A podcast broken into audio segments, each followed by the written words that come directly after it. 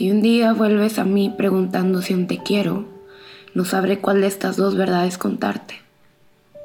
Puedo decirte que te he olvidado, que tu recuerdo no me visita por las noches mientras intento dormir y el futuro juntos se nos esconde, que tus palabras ya no retumban en mi cabeza como un día lo hicieron, y que el pensar en tu sonrisa ya no me hace quererte de vuelta como hace mucho te tuve que el estar juntos ya no marca como una posibilidad a mi teléfono y que nuestra historia ha quedado como cualquiera otra en el olvido. Tal vez podría decirte esa otra verdad que tanto escondo, que te extraño como a nadie y que tu recuerdo me visita cada vez que le da la gana, que duermo poco por las noches, porque el soñar una vida juntos a veces me desgarra el alma palabras retumban en mi cabeza y el pensamiento de tu sonrisa despreocupada me hace quererte de vuelta. Que te quiero y ya está, lo he dicho. Que en el momento en el que llegaste supe que desnudarías mi alma. Que el miedo siempre estuvo presente acusándome de ser vulnerable y nunca quise escucharle.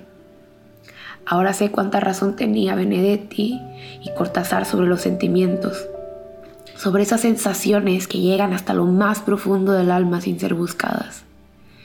Esas que te calan hasta los huesos y que te hacen sentir que ya no te perteneces a ti mismo.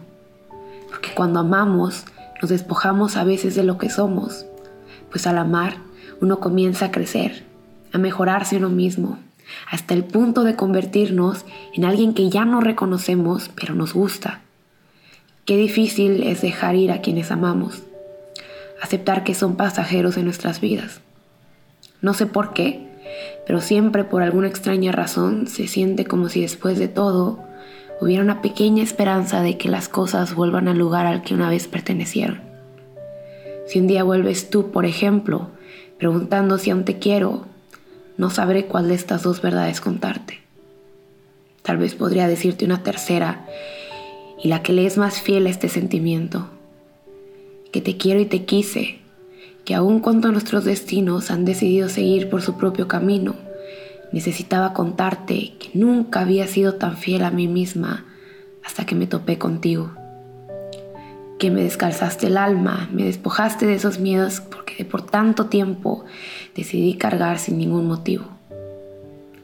Que volví a sonreír como cuando llegaba a la casa de mi abuela por las mañanas y le cantaba para que despertara a recibirme que me hiciste sentir viva, llena de esperanzas y de sueños que había decidido enterrar en el pasado.